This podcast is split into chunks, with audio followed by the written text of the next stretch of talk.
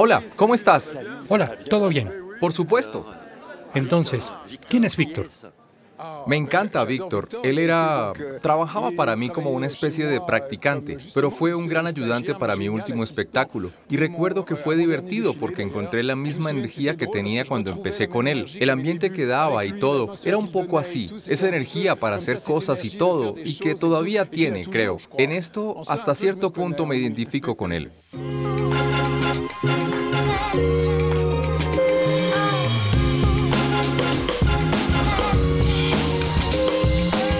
Tiene toda la razón, tiene ese entusiasmo y todo, y es a veces conciencia, inconsciencia, eso es, de atreverse y hacer, y es eso lo que queremos, ¿verdad? Porque aquí está, sienta bien, lo necesitamos. Entreguémonos a la emoción de la juventud.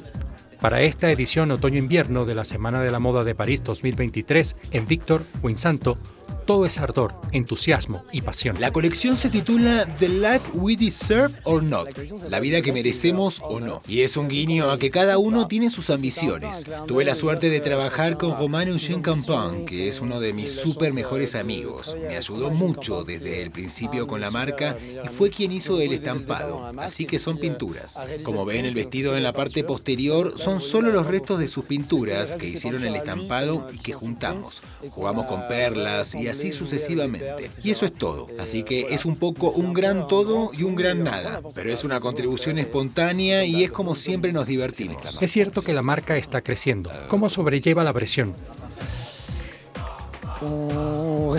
Buena pregunta. No es fácil, no nos vamos a mentir. Es un trabajo muy duro. Cada seis meses tiene que salir un bebé grande. Es mucha logística, pero hay tantas cosas y necesitamos tanta gente que no nos damos cuenta.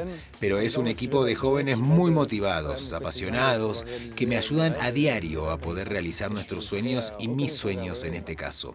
Estoy muy agradecido con ellos. Es un tesoro. Es un referente para el mundo de la moda. Tiene la extravagancia y el talento, creo, para ser capaz de difuminar las fronteras y hacer avanzar este hermoso mundo. Y lo sigo desde el principio. Y creo que necesitamos gente como él en todos los círculos artísticos para mantener el color, para mantener el brillo y al mismo tiempo para hacer que las cosas avancen. La segunda joya en la categoría de joven a la vanguardia es Vicente Preciat. Para presentar su colección, eligió un lugar perfectamente adecuado para transmitir su mensaje, una mansión privada en Pigalle, donde Georges Bizet compuso su famosa ópera Carmen y que se convirtió en un prostíbulo. Fue una inspiración sobre todo para liberar la palabra de las mujeres que están demasiado encerradas en una sociedad demasiado complicada.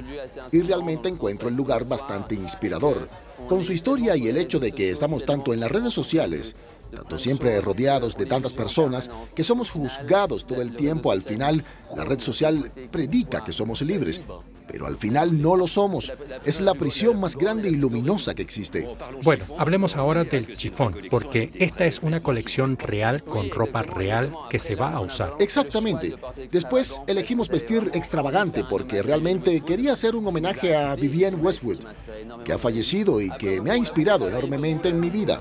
Después trabajamos mucho en todo el vestuario, en realidad muy parisino y muy burgués de los 16 avos, que tenemos en la cabeza. Me inspiré mucho en la película Bella de Día. Ves los trajecitos, la gabardina que pusimos en vinilo, que también las puedes encontrar en algodón. Ese tipo de cosas. Perdón. Ah, está bien, ya ves que hicimos este tipo de cosas y después es un look muy burgués, pero lo reconvertimos.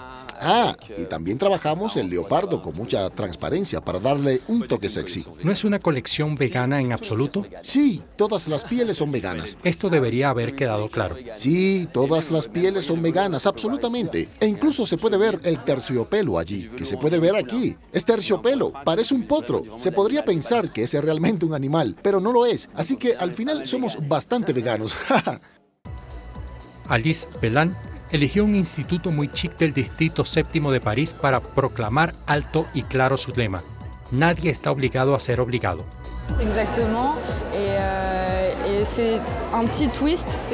Exactamente. Y es un pequeño giro, es algo que se hace realmente al detalle. Pero en realidad, eso es todo. Creo que lo más importante es poder sentirse bien. Ya está, y la mujer se siente guapa y sexy, sin sentirse desnuda ni exorbitante. Así, sin avergonzarnos, expresar nuestra sensualidad, expresarnos a través de nuestro cuerpo, poner por delante lo que queremos, sobre todo poner por delante. Eso es todo. Y al mismo tiempo creo que no es una feminidad, digamos, a la antigua, vista y vuelta a ver, porque como lo hizo Alice Bellon al principio, vi que había recuperado retales de encajes viejos, así para desestructurarlos y hacer nuevas formas, y así hay nuevas estructuras. Es bastante moderno, pero manteniendo esta línea de encaje que tenemos en nuestras referencias, de nuestras madres quizá. Un pensamiento entretejido de nostalgia. ¿O no? Mirar al pasado con nuestros compañeros para encontrar algo con lo que construir el futuro. Ese es nuestro presente.